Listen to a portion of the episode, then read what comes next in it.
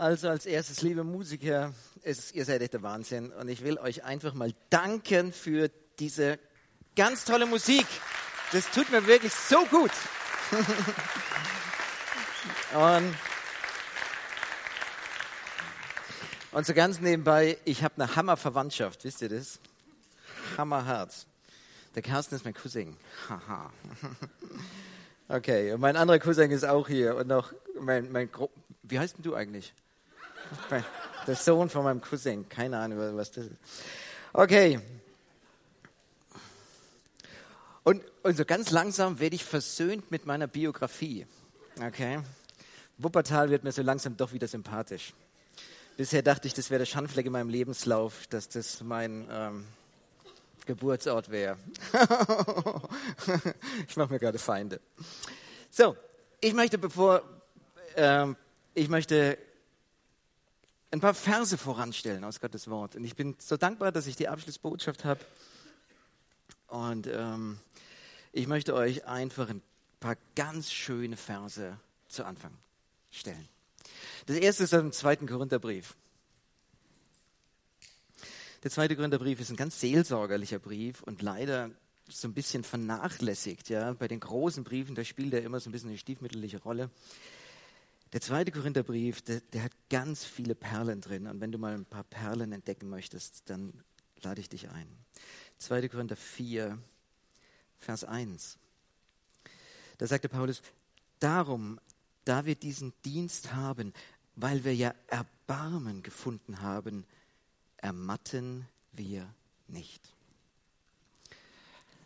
Ermatten wir nicht. Und im gleichen Kapitel, Vers 16, Deshalb, sagte Paulus, ermatten wir nicht, sondern wenn auch unser äußerer Mensch aufgerieben wird, so wird doch der innere Tag für Tag erneuert. Oh, schöner Vers. Ich gehe mit euch in Markus 6.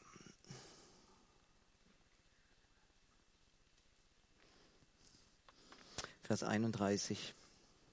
Und er, Jesus, sagt zu seinen Jüngern, kommt ihr selbst allein an einen öden Ort und ruht ein wenig aus. Ich glaube, das ist der Lieblingsvers für mich in der Bibel. mein alter Jugendleiter hat mal darüber gepredigt und gesagt, mach mal Pause, Jesus Christus. Ja, da, war immer die Werbung, mach mal Pause, Coca-Cola. Kennt ihr gar nicht mehr. Gell? Mach mal Pause, Jesus Christus. Kommt an einen öden Ort und ruht ein wenig aus. Denn Diejenigen, die kamen und gingen, waren viele. Und sie fanden nicht einmal Zeit, um zu essen. Und als letztes aus Nehemia, Nehemia 8, der Vers 10. Und er, der Nehemia, sagte zu ihnen, dem Volk Israel, geht hin, esst fette Speise und trinkt süße Getränke und sendet Anteile für den, der nichts zubereitet, für den nichts zubereitet ist. Denn der Tag ist unserem Herrn heilig und seid nicht bekümmert, denn die Freude am Herrn, sie ist euer Schutz. Die Freude am Herrn ist euer Schutz.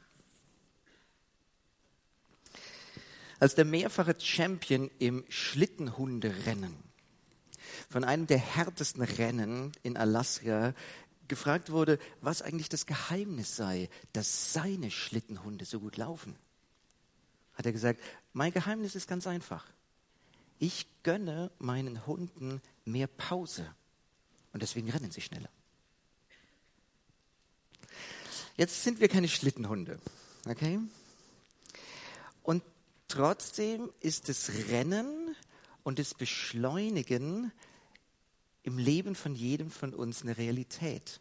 Man hat das Gefühl, das Rennen hat so ziemlich jeden Bereich unseres Lebens erfasst die Arbeitswelt, ich weiß nicht, wie ich über unser Schulgelände immer renne. Ja, wir haben sieben Hektar und wenn ich von einem Klassenzimmer zum anderen gehen muss, ich muss, das Rennen kenne ich, die Beschleunigung.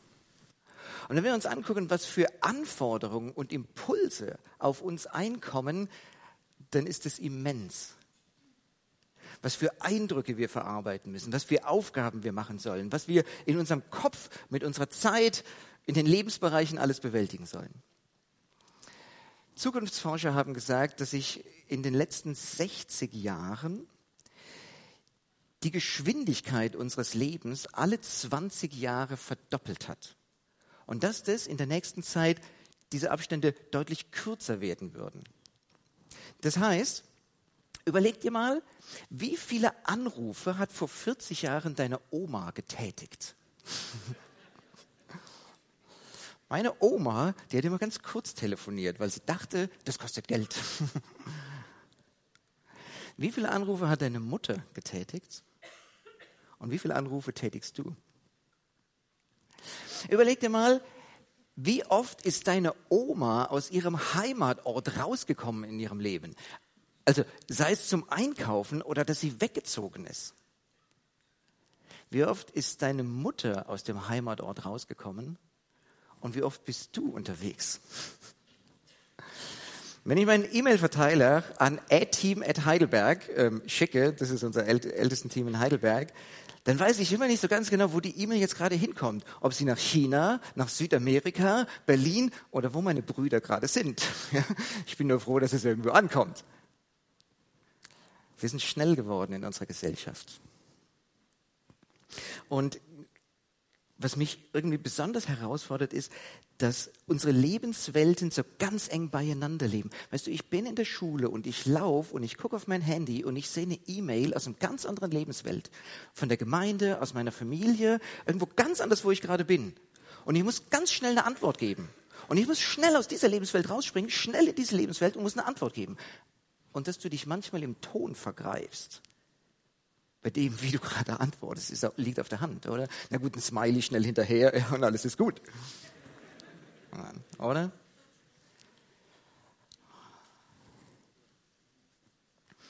Und wir Christen, wir Christen, wir sind so verrückt und wir nehmen uns noch ein paar Baustellen mit dazu.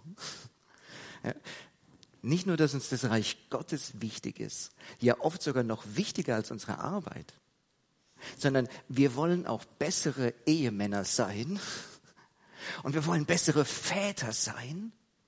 Und wir nehmen einen Baustein nacheinander und wir versuchen, die alle zu jonglieren. Die Engländer haben einen Ausdruck dafür, die sagen, to burn the candle at both ends. Das ist ein schöner Ausdruck, oder? Kannst du dir das vorstellen, eine Kerze an beiden Seiten zu brennen? manchmal habe ich das Gefühl, wir Christen sind so, oder? Wir leben und wir brennen, aber es geht schnell. Wir leben unser Leben und brennen unsere Kerze an beiden Enden. Und deswegen ist die Frage für uns, wie brennt man, ohne auszubrennen? Wir haben es öfters schon heute gehabt oder jetzt an diesem Wochenende, eine Leidenschaft zu haben für das, was man tut. Und es ist gut und wir wollen eine Leidenschaft haben und bitte Mitarbeiter habt eine Leidenschaft. Aber wie schafft man eine Leidenschaft, ohne dass sie eine Leidenschaft? Wie kann man Power auf Dauer haben? Wisst ihr, das Leben mit Jesus ist kein Sprint. Das Leben mit Jesus, das ist nicht ein Projekt, was du machst und nach einem Jahr ist es abgeschlossen, sondern das Leben mit Jesus, das soll dein Leben lang. Wisst ihr, was mein Gebet ist? Wenn wir in 50 Jahren Senioren für Christus machen, dass ihr noch da seid. Und dass ihr brennt für Jesus. Ich weiß nicht, ob ich da auch dabei bin, okay, aber vielleicht müsst ihr euch jemand anderes suchen dann. Aber ja, mit dem Rollator komme ich auch, ja. Oder mit der Schubka, keine Ahnung. Aber das ist mein Ziel, wisst ihr, dass wir, dass, Weißt du, wenn du Jugendarbeit machst und nach fünf Jahren in den Jugendkreis reinkommst, dann fragst du manchmal nach den Leuten, ja? Und dann sagst du, ja, es gibt Tiefzeiten und Hochzeiten und leider auch Hochzeiten. okay. Und viele verabschieden sich irgendwann. Ja, da waren sie weg, die Mitarbeiter. Wie, wie ist es, dass man auf Dauer brennt? Das Einzige, was im Leben von alleine mehr wird, ist die Aufgaben. Und da musst du aufpassen. Ich habe das Vorrecht, dass ich in der Gemeinde aufgewachsen bin in Heidelberg. Da war, als ich ein junger Mann war, ein amerikanischer Missionar, der Onkel Steve mit seiner Familie. Und der Onkel Steve hat ein Lieblingswort gehabt und das ist ganz tief in mich reingesungen. Der hat immer gesagt, keep the balance. Das war immer sein Wort. Keep the balance. Ja, wir hatten immer so ein bisschen extreme theologische Leute da, ja, die am liebsten mit einem Hyperdispensationalismus manche Sachen aus der Bibel rausschneiden würden, fein sauberlich und so. Ja. Und äh, der Onkel Steve, der war immer ganz ausgleichend. Keep the balance. Und auch sein Lebensrhythmus war so, dass er wirklich keep the balance immer gesagt hat. Halte die Balance. Und jetzt ist die Frage, wie schaffen wir das in unserem Leben, die Balance zu halten? Wie, wie, hält man die einzelnen Bereiche zusammen? Als ich geheiratet habe, hat ein alter Bruder mir oder uns, meine Frau und mir, einen, einen Satz aufgeschrieben und ähm, ich dachte, ich kann Deutsch, aber pass auf, der Satz hieß folgendermaßen. Das Dengeln der Sense säumt das Mähen nicht. das ist wirklich Deutsch. also, das Dengeln der Sense, so. Frage in die Runde. Wer von euch weiß, was dieser Satz sagt? Oh, ihr seid gut. Okay. Das sind die U50, wenn ich, naja, gut, aber wir. Das Dengeln der Sense. Also, das heißt einfach, das Schärfen der Sense ähm, hat keinen negativen Effekt auf die Ernte. Ja? Also wenn du dich hinsetzt und deine Sense schärfst, dann säumt das das Mähen nicht. Das unterbricht das Mähen nicht, sondern das beflügt. Ja, das ist ein ähnlicher Gedanke wie macht Pause. Ähm. Aber das, das fand ich gut. Das hat dieser Bruder mir gegeben. Und irgendwann ja, kam einer und hat, hat ihm gesagt, ja, ja, Daniel, weißt du, ich hab, mein Nachbar war das, glaube ich. Genau, mein Nachbar, der kam, ja, ja, ja, der Daniel, mit seinen christlichen Sachen immer, da bin ich irgendwann mal wieder, ich glaube das vierte Mal abends um sieben Uhr aus dem Haus gestürmt, ja. Und dann sagt er, VfB Heidelberg. Und ich so, huch, was? Ja, viel frommer Betrieb. Und der andere hat gesagt, CDU, ja, Christen dauernd unterwegs. Und als ich mal wirklich so richtig in Hektik war, da hat, hat mein Jugendleiter damals gesagt, Daniel, pass auf, Herzinfarkt ist noch kein Märtyrertod. Aber könnt ihr das nachvollziehen? Wie schaffen wir es, die Balance zu halten? Ich möchte mit euch über, ich möchte mit euch reden über vier Punkte heute. Und ich möchte euch ein Quadrat aufspannen. Und ich habe dieses Quadrat hier dabei. Und ich habe vier Punkte, die ich ähm, jetzt mit euch durchgehen möchte. Und ich glaube, dass es wichtig ist, dass wir die Balance keepen. Keep the balance. Dass wir es irgendwie schaffen, dieses Quadrat ins Gleichgewicht zu kriegen. Oh, ihr merkt schon, wie schwer das ist. Gell? Ruhiges Händchen wäre jetzt gut. Okay. Das Ziel ist es, dass wir die unterschiedlichen Bereiche ausgewogen leben können. Und bei diesem Gleichgewicht ist es so, weißt du, wenn du auf der einen Seite extrem bist, dann brauchst du einen Ausgleich, dann brauchst du auf der anderen Seite. Und wenn du keinen Ausgleich hast, dann musst du da was zurücknehmen, dass die Balance wieder gehalten wird. Und nur wenn diese Bereiche im Einklang sind, wenn die, wenn die gleich sind, dann ist dein Leben in Balance. Und meine Herausforderung ist, schaffst du es, die Balance zu halten in deinem Leben? Und ähm, es hat mich jemand gefragt, ob ich mir extra einen grauen Bart habe wachsen lassen, um mehr Autorität zu haben für euch. Lasst mich als ein alter Mann euch ein paar Punkte sagen. Der erste Punkt, den ich für euch habe, ist die Aktion. Es ist doch interessant, oder? Daniel, du fängst an, über ein ausgewogenes Re Leben zu reden und du fängst an, über Aktion, über Tun und über Machen. Warum fange ich an mit dem Dienst? Weil es zutiefst die DNA von uns Christen ist, dass wir nicht für uns selbst leben, sondern dass wir für Jesus leben und dass wir für andere leben. Das ist zutiefst die DNA von uns Christen. Jesus ist nicht gekommen, um bedient zu werden, sondern um zu dienen. Wir haben uns bekehrt von den Götzen weg, um dem lebendigen Gott zu dienen. Das ist irgendwie doch das Wichtigste, oder? Oder was uns sehr wichtig ist. Und ich bin hier auf dem Mitarbeiterkongress und ich weiß, euch ist dieser Dienst wichtig. Ihr möchtet dienen. Und da bin ich dankbar dafür. Wir haben einen wirkenden Gott. Und deswegen sollten wir wirkende Nachfolger sein. Gott hat dich gemacht als einen Menschen, der arbeiten kann und der arbeiten soll. Und es gut ist für dich, wenn du arbeitest. Und ich wünsche dir sowas wie einen heiligen Tatendrang. Ähm, und ich glaube, das, das ist schön, wenn ich so junge, wilde Christen erlebe, die so einen heiligen Taten. Kennt ihr so Leute? Wenn ihr so Leute bei euch im Jugendkreis habt, gesegnet seid ihr. Das ist, Leute, die für das Reich Gottes was machen wollen, die eine Begeisterung haben für Jesus und die sagen, wir, uns ist es ein Anliegen, dass Gottes Reich vorankommt. Einen heiligen Tatendrang. Warum ist Dienen so wichtig? Naja, seit Eckart zu Hirschhausen wissen wir, dass Dienen gut tut. Hirschhausen hat es in seinem Buch Glücklich ganz deutlich aufgezeichnet und gesagt, wisst ihr, welche Menschen am glücklichsten sind? Die, die sich ehrenamtlich engagieren, die anderen Leuten was Gutes tun, die sind selbst am glücklichsten. Also sage ich dir, tu dir selbst was Gutes und diene heftig. Okay? Du wirst glücklich, wissenschaftlich gesehen, wenn du das machst. Ein heiliger Tatendrang.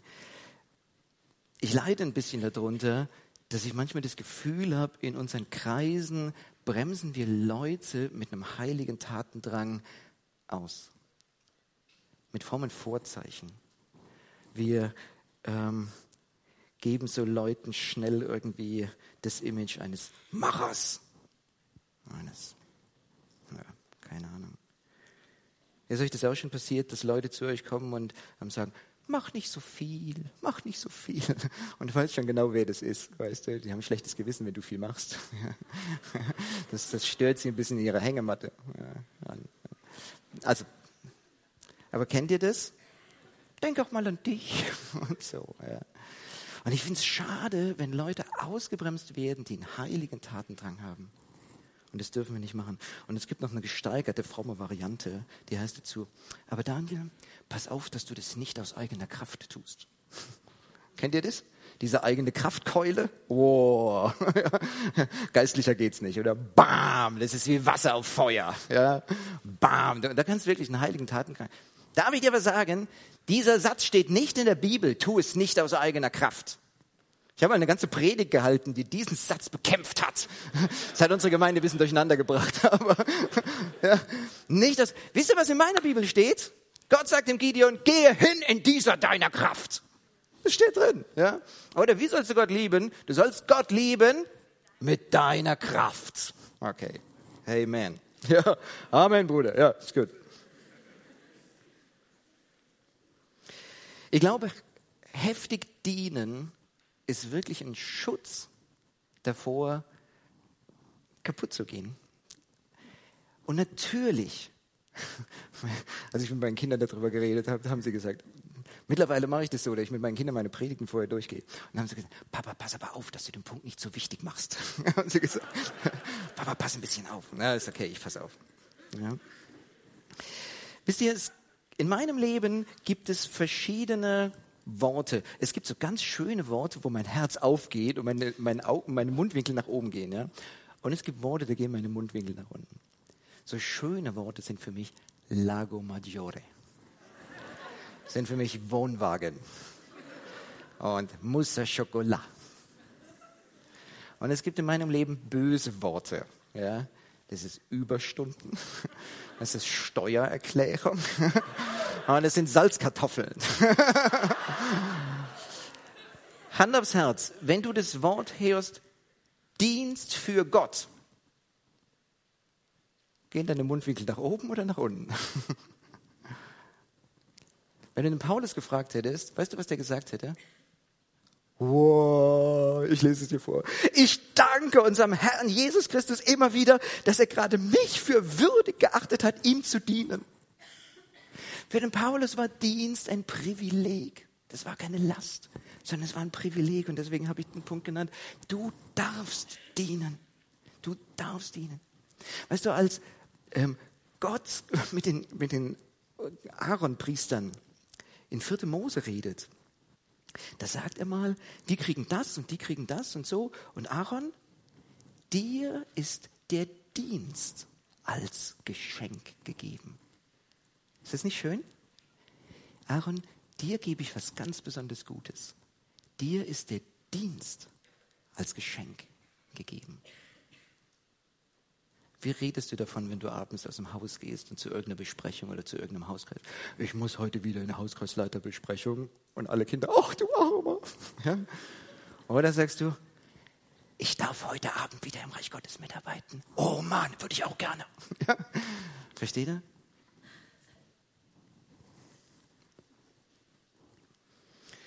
Oder erinnert ihr euch, was wir gelesen haben in 2. Korinther? Da wir diesen Dienst haben, ermatten wir nicht.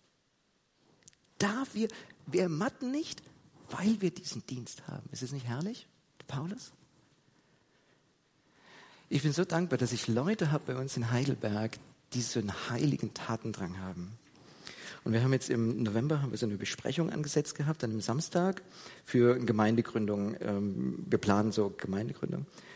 Und ähm, da haben wir einen Termin gesucht.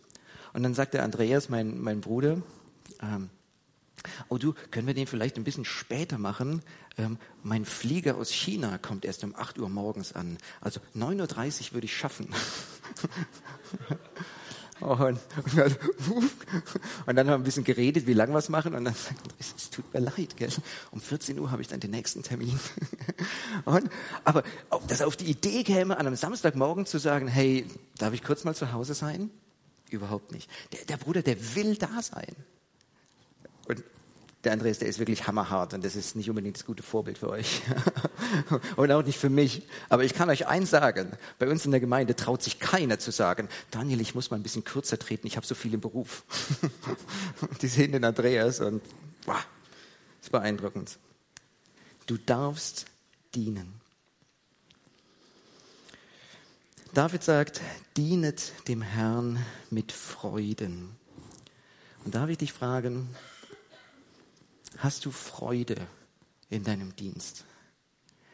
Natürlich kenne ich Sachen, die schwierig sind im Dienst. Und natürlich kenne ich einen langen Atem haben. Gestern Abend haben wir darüber geredet, über schwierige Gemeindesituationen. Und ich kenne das, einen langen Atem zu haben. Und wir haben gestern Abend in der Kurzform 15 Jahre frustrierende Situationen aus meinem Leben durchgesprochen. Und ich kenne das auch. Aber darf ich dir eins sagen? Wenn du in deinem Dienst nie Freude erlebst, dann läuft was schief in deinem Leben. Kennst du Freude im Dienst? Kennst du das, dass das Dienen eine Speise ist für dich, das dich satt macht? Manchmal kommen die Jünger zu Jesus und sagen, hier Meister, wir haben was zu essen. Und Jesus sagt zu ihnen, meine Speise ist, dass ich den Willen dessen tue, der mich gesandt hat. Kennst du das, dass Dienst dich satt macht und dass du, dass du begeistert bist und dass du eine Zufriedenheit, wenn du merkst, du darfst für Gott unterwegs sein.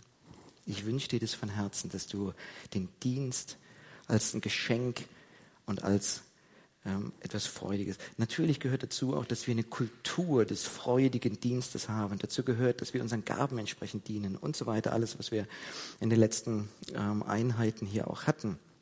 Ja, aber Hand aufs Herz, darf ich dich fragen, ist der Dienst für dich eine Freude? Kennst du das? Bitte geht nicht nach Hause und sagt, der Daniel hat über die Lustig-Laune-Kultur geredet. Das nicht. Es geht mir wirklich nicht darum, so ein wohltemperiertes Christsein mit Wellness-Faktor irgendwie hier zu erzählen. Ja? Aber es geht darum, diene heftig und erlebe, wie es gut tut.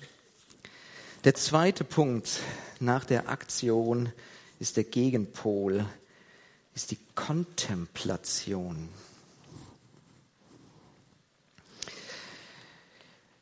Kontemplation ist genau das Gegenteil. Kontemplation ist die Stille vor Gott.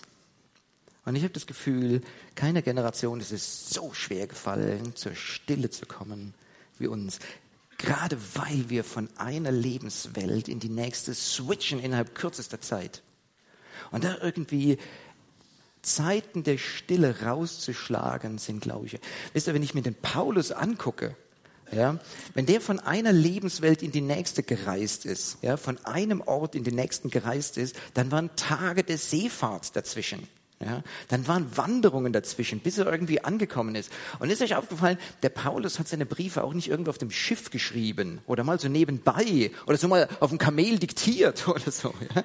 sondern der Paulus, der hat, wenn er die Briefe geschrieben hat, hat er sich Zeit genommen dafür und, und ist zur Ruhe gekommen. Einmal finden wir in der Postgeschichte, er schickt sein Team mit dem Boot in Umweg und er geht ganz allein. So eine Abkürzung, weil er da was durchsprechen muss, weil er irgendwas klar machen muss mit Gott. Hinterher kommt er dann nach Ephesus und sagt, die Zeit meines Abscheidens ist nahe herbeigekommen. Wahrscheinlich hat er das an der Stelle irgendwie von Gott bekommen. Kennen wir Zeiten des Alleinseins vor Gott. Ein Bekannter hat es genannt geistliches Sonnenbaden. Und es gefällt mir. Kennst du das? Dich einfach in Gottes Gegenwart stellen, in Gottes Licht stellen und da stehen bleiben. Meine Frau sagt mir immer, geh in die Sonne, das schafft Vitamin D, das tut dir gut. Ich glaube, geistliches Sonnenbaden ist das Gleiche. Dich einfach in Gottes Gegenwart stellen und da. Die Welt kämpft darum, dass wir Aufmerksamkeit geben. Unsere Seele sehnt sich danach, angeschaut zu werden. Unsere Seele sehnt sich danach, angeschaut zu werden. Stell dich in Gottes Licht und lass dich von Gott anschauen. Kennst du Zeiten der Stille in deinem Leben? Dass du mit den leeren Händen des Glaubens zu Gott kommst und einfach sagst, Gott, ich lass jetzt ab von allem, was ich tue. Ja, ich komme mit diesen leeren Händen vor dich und sage, Gott, alles, was ich habe, ist, ich bin dein geliebtes Kind. Und jetzt bin ich in den Armen des Vaters. Ja, dieser verlorene Sohn, der einfach nicht mehr macht, als sich umarmen zu lassen. Und es reicht. Jetzt darf ich hier sein.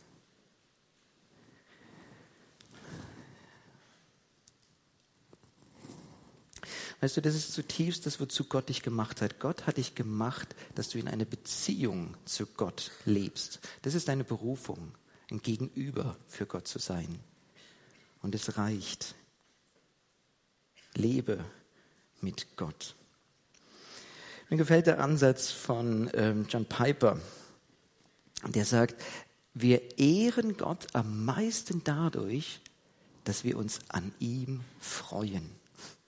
Das finde ich einen schönen Ausdruck. Wir ehren Gott am meisten, wenn wir uns von ganzem Herzen an Gott freuen. Und ich glaube, das stimmt. Was ist Anbetung? Sich an Gott zu freuen, auf ihn zu schauen. Das ist, John Piper sagt, wisst ihr, das Problem ist gar nicht, dass wir uns zu viel freuen. Das Problem ist, dass wir uns an den falschen Dingen freuen. Lerne es dir, an Gott zu freuen. Freue dich heftig und immer mehr in Gott. Kannst du das, diese Freude an Gott in deinem Leben erleben? Wie sah geistliches Leben eigentlich im Paradies aus? Wenn du einen Adam gefragt hast, woraus besteht dein geistliches Leben? Und dann, ach, weißt du, ich bereite immer sonntags die Predigt vor und dann mache ich noch ein bisschen Hauskreis und dann frage ich, Eva, bist du schon mit der Sonntagsschule soweit? War das geistliches Leben? Wisst ihr, was geistliches Leben im Paradies war? Spazieren gehen mit Gott. In der Kühle des Abends. Wisst ihr, was der Henoch für tolle Taten gemacht hat, dass Gott so begeistert von seinem Leben war, dass er ihn entrückt hat? Er wandelte mit Gott. Welches Königreich hat er eingenommen? Wie viele Leute haben sich bekehrt? Keine Ahnung. Er wandelte mit Gott. Und das war genug. Sich an Gott freuen, mit Gott leben. Darf ich dir zwei, drei praktische Tipps geben, die mir geholfen haben, ähm, im Alltag vor Gott zu leben und Momente der Ruhe im Alltag zu finden. Die beiden Tipps, die haben mir ein Freund gegeben. Das erste ist, baue die Anbetung in deinen Alltag ein. Und das wirklich, guck, dass dein Alltag geprägt ist auch von Anbetung. Ich weiß nicht, wie du das machst. Ich bin Lehrer und mein Tagesrhythmus wird immer unterbrochen von Dong, Dong, Dong, Dong. Okay. Am Ende der Stunde hasse ich diesen Ton. Ja, der Lehrer beendet den Unterricht, der Haus. Kennt ihr wahrscheinlich noch, ja. Da, da bin ich aber ziemlich im Stress. Mit diesem Gong kann ich nichts anfangen. Aber mit dem ersten Gong, wenn die Stunde beginnt, ich habe es ein ganzes Schuljahr gemacht, dass ich gesagt habe, immer wenn der erste Gong beginnt, dann möchte ich kurz beten. Und ich habe mir ein kurzes Gebet genommen. Und das hat oft so in ein, zwei Wochen gewechselt. Acht Worte, maximal, nicht länger, ein kurzes Gebet. Und das habe ich dann die ganze Woche über gebetet. Guter Hirte, danke, dass du mein Leben führst. Immer eine Ansprache Gottes. Allmächtiger Vater, mein Leben ist in deiner Hand. Ist schön, oder? Allmächtiger Vater. Ein Schuljahr lang habe ich äh, das Vaterunser durchgebetet. Meine Kinder haben mir so, so ein Armband geschenkt, das Leder, da stand auf Italienisch. Ähm, nicht, dass ich Italienisch das könnte, aber ähm, das Vaterunser kennt man sowieso. Und dann äh, habe ich immer, wenn die sagen, Und das war eine Herausforderung, wenn ich in die Klasse reingegangen bin und führe uns nicht in Versuchung. ich kann euch sagen, weißt du, stehen Lehrer manchmal in Versuchung? Oh ja. Deine Machtposition auszunutzen, Schüler rund zu machen. Oh, das war wirklich ja. Hast du solche Sachen, wo du einen Punkt machen kannst? Ähm, ein Freund von mir arbeitet in einer Werkstatt für geistig Behinderte. Durch einen Autounfall ähm, arbeitet jetzt in einer geistig Behinderte. Und ich habe darüber gepredigt, habe das gesagt, dass ich das so mache. Und dann kam er hinterher und meinte, Daniel, ich bin so dankbar. Seit einem Monat haben wir ganz saubere Toiletten. Und er hat gesagt, Huch, Thomas, was hat das mit dem Thema zu tun? Und dann hat er gesagt, jetzt kann ich mich hinknien beim Beten. Meine Kollegen wundern mich sich immer, warum ich so lange auf dem Klo bin. Aber ich verrate es ihnen nicht. ich, ich weiß nicht, ob das was wäre. Ja? Oder ein anderer Freund, der, der ist immer ganz viel mit dem Auto unterwegs und jede rote Ampel ist irgendwie eine persönliche Beleidigung für ihn. Ja? Und dann steht er da. Ja? Und dann hat er sich zur Aufgabe gemacht, ähm, immer wenn er an der roten Ampel steht, kurz zu beten. Und dann kam er ganz aufgeregt und meinte hinterher, Daniel, Daniel, ist das erste Mal passiert, dass ich die Grünphase verpasst habe. und das ist doch schön. Verstehst du? Baue Anbetung in dein Leben ein. Mach es, dass du in deinem Alltag kurze Momente hast, wo du vor Gott stehst. Und ich glaube, das ist ein Gegenpol, zur Ruhe zu kommen. Das andere ist, baue deinen Alltag in deine Anbetung ein. Versuch, dass dein Alltag was mit deiner Anbetung zu tun hat. Also ich habe eine Kollegin, immer wenn die zu mir kommt, dann habe ich ein ganz unangenehmes Gefühl. Ähm, und immer wenn es weggeht, habe ich auch ein ganz unangenehmes Gefühl. Wenn die zu mir kommt, dann sagt sie, du Daniel, hast du schon mitgekriegt, was Kollegin XY so alles gemacht hat? Klatsch und Tratsch. Ja, ich sage, du, ich will es gar nicht hören. Bitte, ich will es nicht hören. Ja, aber trotzdem. Und dann dreht sie sich um und geht weg. Und ich habe ein ganz unangenehmes Gefühl und denke, was redet sie über mich? okay. Und als, als so eine Situation war, da habe ich gedacht, hey, mach da draußen eine Anbetung. Und ich habe gesagt, oh, danke Gott, dass du über meine Fehler nicht mit anderen Leuten redest. du kennst mich durch und durch und du weißt, ich bin ein offenes Buch vor dir. Du erzählst es niemand. ich war so dankbar. Das war wirklich schön. Ne? Und einmal musste ich ganz lange warten bei meiner Chefin und die hat immer was zu tun gehabt und ihr keine Zeit mehr. Die saß vor dieser Tür, weil sie kennt warten. Oh, es ist furchtbar. Ja? Danke Gott, dass deine Tür immer offen ist. ja, ich darf einfach sagen. Baue die Anbetung in deinen Alltag ein und baue den Alltag in deine Anbetung ein. Aber das reicht nicht und deswegen will ich euch sagen, lerne es auch, aus deinem Alltag rauszutreten. Ich weiß nicht, mir hilft es. Als ich ein junger Mann war, habe ich mal von den Navigatoren so ein kleines Heftchen bekommen, das hieß, ähm, wie lerne ich es, einen halben Tag in der Stille zu verbringen? Das war gut. Wenn ich ehrlich bin, sind es bei mir keine halben Tage. Aber das sind so ein bis zwei Stunden Zeiten. Und ähm, die, die liebe ich. Das ist meistens der Daniel und sein Fahrrad. Ja. Mein bester Freund ist mein Fahrrad. Und ähm, dann, dann steige ich da auf und ich fahre immer irgendwo zum Wasser. Ich weiß nicht warum. Bei mir, wenn ich, wenn ich zur Ruhe kommen will und wenn ich wirklich auf Gottes Stimme hören möchte, dann brauche ich Wasser dabei. Der Neckar ist nicht so weit und in Ladenburg ist er schön groß. Das hat fast so ein bisschen, ja, oder irgendwie ein kleines Flüsschen oder sowas und wenn es zur Not macht, einen Wasserhahn an. Oder, so. aber, aber ähm, oder das Meer. Hey, ich liebe das Meer. Also, oh, am Meer. Kennt ihr das am Meer zu sitzen, den Augen so diese Weite zu geben? So groß bist du und dann singst du dieses Lied, so groß bist du. Oh, das ist doch herrlich. Ja. Zur Ruhe zu kommen vor Gott. Und ich baue diese Gebetszeit nach dem ABBA-Prinzip auf. Ja. A, B, B, A. Also nicht dieses Waterloo, nicht das Aber, sondern ähm, aber wie der Vater. Ich komme vor Gott und ich bete ihn an. Mir ist es wichtig, dass ich groß von Gott denke und Anbetung hilft mir, groß von Gott zu denken. Gottes Allmacht anzubeten, seine Größe vor Augen zu haben. Das, wisst ihr, wenn Gott uns sagt, dass wir ihn anbeten sollen, wenn Gott sagt, er sucht Anbeter, dann sagt er nicht, weil er wie eine eitle Frau nach Komplimenten heischt. Wisst ihr, Gott braucht unsere Anbetung nicht. Wisst ihr, warum wir Gott anbeten sollen? Weil es uns gut tut, weil wir das brauchen, auf Gottes Größe zu schauen und weil wir das brauchen, Gottes Allmacht anzuschauen. Ich fange an mit der Anbetung. Als nächstes kommt das Bekenntnis. Wir haben gestern Abend darüber geredet. Das ist dieses Fußwaschen. Ihr seid ganz rein, aber die Füße, die müssen öfters nochmal gewaschen werden. Steht was zwischen Gott und mir. Und ich bete Psalm 109, erforsche mich Gott und erkenne mein Herz. Prüf mich. Kennt ihr so ein Gebet, dass ihr vor Gott steht und einfach das betet? Du hast mich erforscht und erkannt. Herr, gibt's da was? Danach gehe ich weiter und bedanke mich. Und ich bete einfach mein ganzes Leben durch, meine Lebenssituation. Ich freue mich an dem Guten, was Gott mir gegeben hat. Ja. Ich weiß nicht, wie es euch geht. Wenn ich Hunger habe, weißt du, dann sind meine Kinder unerzogen und ich sehe alle Schwächen meiner Frau und so weiter. Und wenn ich satt bin, sind meine Kinder auf einmal ganz lieb. Keine Ahnung. Ja. Ich, ich muss mich wirklich disziplinieren, wie ich denke auch. Und dieses Bedanken bei Gott hilft mir, auf all das Gut zu sehen in meinem Leben, was ich so schnell aus dem Auge verliere im Stress des Alltags. Danke, Herr, für meine Ehe. Danke für meine Kinder. Danke für meine Arbeitsstelle. Danke, danke. Ach Herr, ich will dir danken, dass ich danken kann.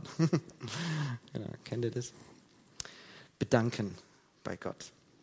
Und das Letzte ist dann, dass ich Anliegen vorbringe und dass ich, dass ich bete und dass ich sage, verschiedene Bereiche und mein Gebet bei diesen Momenten der Stille ist tatsächlich, ähm, rede Herr, denn dein Knecht hört. Kennst du das, dass du dich an Gott freust? Dieser zweite Bereich, ist es eine Realität in deinem Leben oder fehlt dir da was? Darf ich dir was sagen? Dein Leben kommt aus der Balance. Wenn du das nicht schaffst in deinem Leben, dich an Gott zu freuen, er ist die Quelle unseres Lebens. Der dritte Punkt, der dritte Punkt ist die Koinonia. Ich hatte erst überlegt, ob ich das Kommunion nenne, aber das hat so einen, so einen katholischen Beiklang, gell? wenn ich es Kommunion nenne. Deswegen habe ich es Koinonia genannt. Das ist Gemeinschaft. Gott hat dich gemacht als ein soziales Wesen. Du bist auf Gemeinschaft hin gemacht. Es ist nicht gut, dass der Mensch alleine ist, war Gottes Diagnose über dein Leben. Und du bist eingebunden in ganz viele soziale Netzwerke selbst wenn du nicht bei Facebook oder woanders bist. Ja? Aber dein ganzes Leben ist durchzogen von sozialen Netzen, die du hast. Menschen und Gemeinschaft sind für mich Geschenk und Aufgabe gleichzeitig. Kennt ihr das? Geschenk und Aufgabe gleichzeitig. Und ich kenne so Situationen, wo ich richtig Gemeinschaft genieße. Aber darf ich euch was verraten? Ich finde Menschen manchmal anstrengend. Und habt ihr gemerkt, von Jesus seine Jünger, ihr braucht ein bisschen Ruhe, denn der Menschen waren viele. ja, auch Jesus hat irgendwie geahnt, dass Menschen anstrengend sind. Mein Leben ist von morgens bis abends mit Menschen beschäftigt. Ja, ich, ich bin umgeben von Menschen und meine Mutter, meine Mutter, ja, die hatte so einen Ausdruck, die hat gesagt, ich bin menschenmüde. die, die konnte wirklich so das sagen. Ja? Jetzt will ich niemand mehr sehen. Ich bin menschenmüde. Und dann hat sich meine Mutter zurückgezogen mit einem dicken Buch und hat aber gelesen. Ja? Und kennt ihr das? Ähm, Menschen können an, nicht umsonst sind die sozialen Berufe die Berufe, die, wo die Leute am meisten vorzeitig aussteigen. Kaum ein Lehrer schafft es bis zum Rentenalter durchzuhalten. Das ist meistens so, obwohl der finanzielle Einbuße für die Rente sehr stark ist auf den letzten Jahren. Ja, wenn du es schaffst, bis zur Rente durchzukommen, dann hast du eine deutlich höhere Rente, als wenn du zwei Jahre vorher aussteigst. Und trotzdem machen viele Lehrer das, dass sie vorher rausgehen, weil sie irgendwie keine Kraft mehr haben, weil Menschen so anstrengend sind. Und wir als Christen, wir denken, wir könnten das immer noch so nebenbei stemmen. Hier noch ein Hauskreis und hier noch ein bisschen Hirtendienst und so, ja. Und wir denken, wir könnten das. Ähm, ich habe es gelernt in meinem Leben ein bisschen zu unterscheiden und jetzt hoffe ich nicht, dass ich zu bös werde. Ähm, ich mache manchmal so ein bisschen Schubladen. Ich habe so ein bisschen Kraft-Schenk-Freunde. Jetzt muss ich überlegen, wie ich die anderen nenne. Und Menschen als Aufgabe. sagen wir so. Kennt ihr das?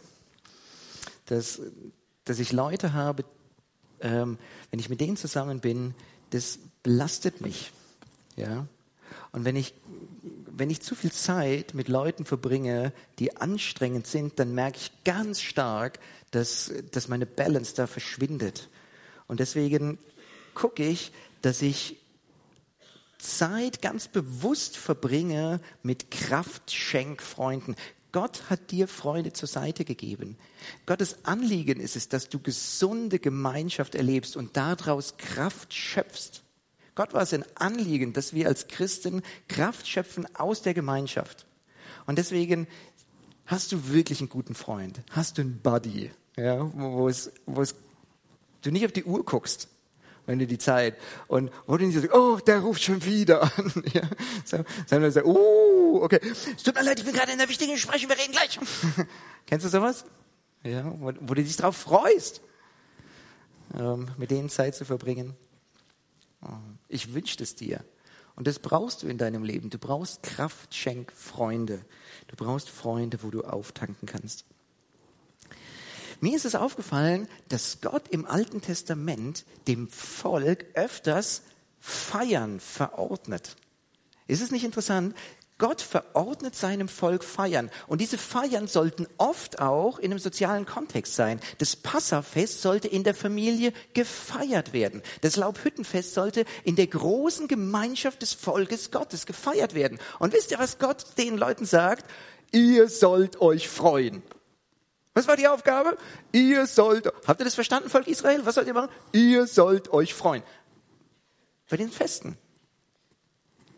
Ich habe das Gefühl, wir feiern viel zu wenig in unseren Gemeinden. Kann das sein? Irgendwie. Ja, wir feiern das Abendmahl. Ja, aber das ist manchmal nicht unbedingt so. Uh, wir sollen uns freuen. Ja. Darf ich euch einen Tipp geben als Gemeinde? Feiert, feiert, feiert. Wir feiern alle viel zu wenig. Das ist biblisch. Ja? Und dann stellt ihr euch hin und sagt, ihr sollt euch freuen. Gott möchte, dass wir in der Gemeinschaft Kraft schöpfen, auch an dem Fest. Deswegen habe ich das ganz bewusst gelesen. Wer von euch hat geschmunzelt bei dem fetten und bei den süßen Getränken? Ja, ja. Das fette Fleisch, die Vegetarier unter uns hier suchen noch eine andere Variante. Keine Ahnung. Also es geht, ähm, ja, freu dich in der Gemeinschaft, ja, zusammen essen. Wenn, wenn du in einer Gruppe bist, guck, dass ihr als, als Gruppe eine freudige Gemeinschaft habt und dass ihr gemeinsam Gott feiert. Also, jeder von uns braucht jemand, der ihn trägt. Du brauchst Kraftschenkfreunde. Und einmal ist es der eine, den du brauchst, und einmal ist es der andere, der dich braucht.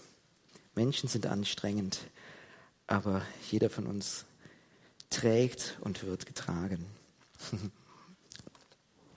Irgendwo habe ich das mal gelesen. Das Lachen eine ganz gute Burnout-Prophylaxe sein soll. und deswegen, manchmal, ja, sagen die Leute, Daniel, du bist heute wieder so albern drauf. Dann sage ich, Burnout-Prophylaxe. ja, das ist irgendwie, das ist gut. Ja. Hast du jemanden, mit dem du lachen kannst, wo du, wo du dich gemeinsam einfach freuen kannst? Ähm, dass du nicht zum Lachen in den Keller gehen musst, wie die Pietisten. Okay. Entschuldigung, Entschuldigung. Aber es war, in Baden-Württemberg weiß man das, das war so der, das was, was über die Pietisten immer, ich bin ja auch durch und durch Pietist eigentlich, gell. Das, aber, ähm, ja, die Herrnhuter Brüdergemeinde, ja, beim Zinzendorf, die waren verrufen von den strengen Christen, von den anderen, weil die Herrnhuter ständig gefeiert haben. Das war denen alles zu oberflächlich und so, ja, weil die so viel gelacht haben und so viel gesungen haben und so viel gegessen haben, die Herrnhuter. Das war hochsuspekt für die ernsten Christen. Sauertöpfisch. Okay. Vielleicht mag ich deswegen die Herrnhuter so gerne und dieser Anfang von der Bewegung. Ja, und der letzte Punkt in unserem Dreieck, der letzte Punkt in unserem Viereck. Habe ich schon mal gesagt, dass ich Mathelehrer bin?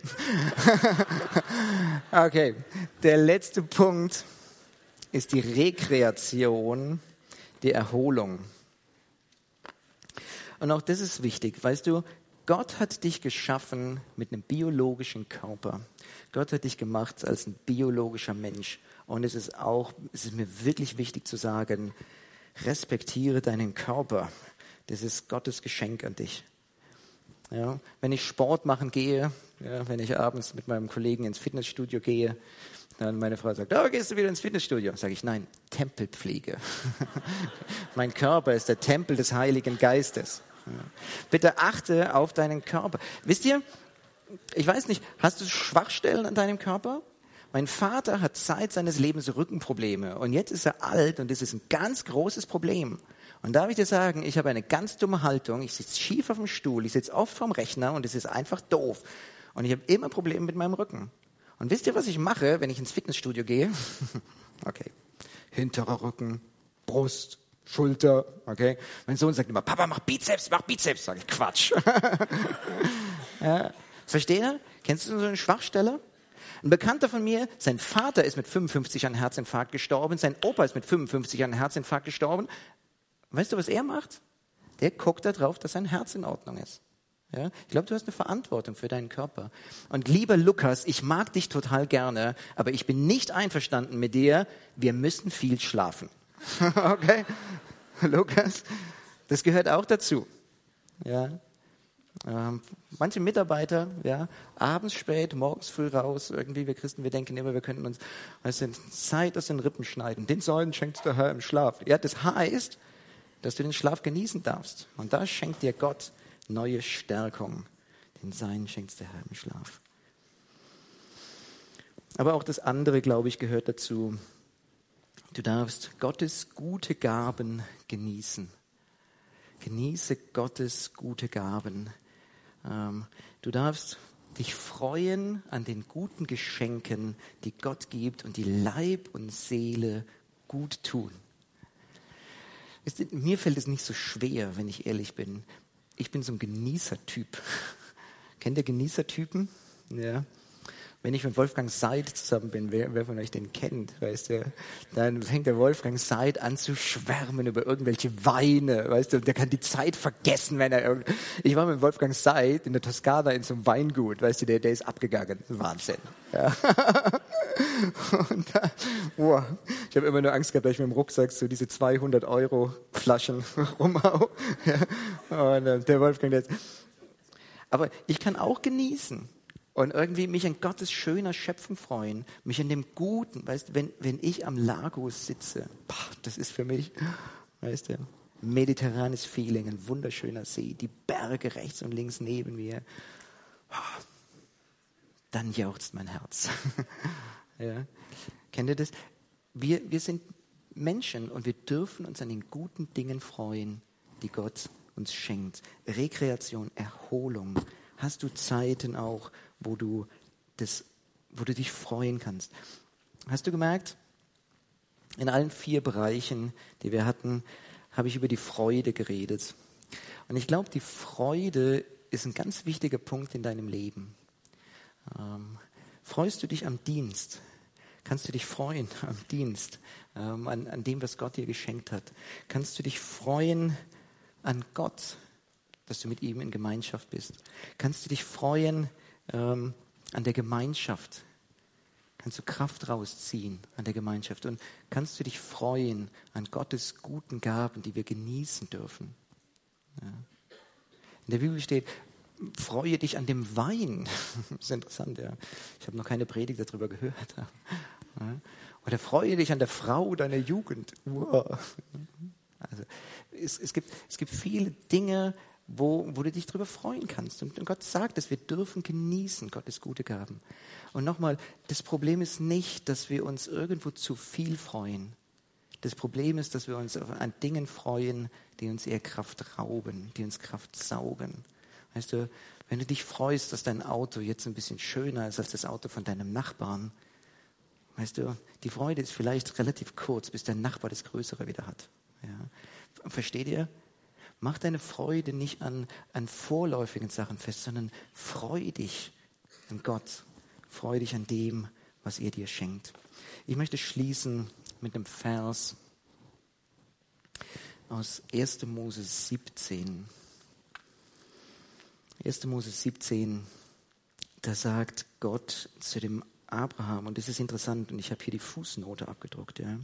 Da sagt Gott zu dem Abraham, lebe vor mir und sei ganz. In unserer Fußnote steht, lebe vor mir und sei ganz bei mir. Aber das bei mir ist in Klammern gesetzt. Gott sagt tatsächlich, und das Wort, was hier steht, heißt Einheit. Lebe vor mir und sei eins. Wisst ihr, Gott sagt, lebe vor mir. Darf ich dich auf was hinweisen? Wisst ihr, wie unser Gott ist? Unser Gott ist ein wirkender Gott, der es liebt zu schaffen. Wir haben einen Schöpfergott. Wir haben einen wirkenden Gott. Wir haben einen Gott, der als allererstes am Sabbat geruht hat. Gott ruhte am Sabbat. Gott hat den Sabbat nicht geschaffen nur für uns Menschen und gesagt, ich darf weiterarbeiten, ja? sondern Gott ruht. Wir haben einen Gott, der zur Ruhe kommen kann. Wir haben einen Gott, der Gemeinschaft lebt. Gott lebt selbst Gemeinschaft. Und wir haben einen Gott, der sich an seinen Werken freuen kann. Der Herr freue sich seiner Werke. Kennt ihr das Lied? Gell? Gott freut sich an, an dem, was er gemacht hat. Wir haben einen Gott, der das lebt. Und jetzt sagt er, lebe vor mir und sei ganz. Lebe vor mir und sei mein Ebenbild. Lebe das, so wie ich bin. Lebe du das auch. Darf ich dich fragen, wo du stehst in diesem, ja, wie dein Viereck aufgespannt ist? Weißt du, ist dein Viereck ein Dreieck, weil du irgendwie, dein Leben ist ein bisschen langweilig, weil du den Dienst immer vernachlässigst, ja, selbst schuld. Dein Leben ist ein bisschen kraftlos, weil du irgendwie es nie schaffst, dich an Gott zu freuen. Du merkst, wie du gibst und gibst, aber du nimmst nichts. Dein Leben ist ähm, furchtbar anstrengend, weil du dich immer nur in Menschen investierst und das Gefühl hast, es kommt nie was zurück. Leidest du darunter, dass du körperlich einfach Schwierigkeiten hast oder dass du das nicht genießen kannst, dass du kein Hobby hast, an dem du dich auch wirklich freuen kannst und Zeit vergessen kannst? Klammer auf, auch Christen dürfen Hobbys haben. Klammer zu. okay. Ein Freund von mir ist, ist Pastor in Heidelberg und auf einmal ist ihm aufgefallen, dass er überhaupt kein Hobby hat. er war schon Mitte 30, als ihm das aufgefallen ist. Und dann hat er verzweifelt gesucht und dann hat er angefangen, American Football zu spielen. Naja, jedem das seine. und er sagt, ich habe ihn einmal erlebt, wie er gepredigt hat, als er direkt aus dem Footballspiel kam. Ich sage euch, der Testosteronspiegel war extrem hoch. und er sagt, es tut ihm so gut bei diesem Viereck, wo ist deine schwache Stelle? Wo ist deine schwache Stelle? Geh da dran. Lebe vor mir und sei ganz. Ich möchte beten zum Abschluss. Lass uns aufstehen.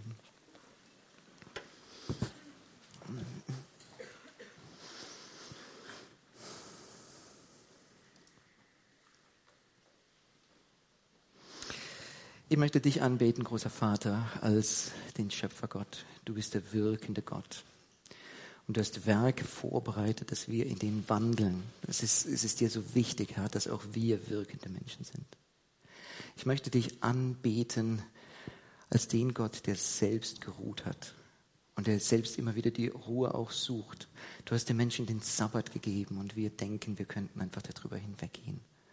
Ich möchte beten, Herr, dass du dass du uns hilfst, Momente der Ruhe zu haben, wo wir auf deine Stimme hören, wo wir das hören, was der Vater seinem Kind in den Armen ins Ohr flüstert.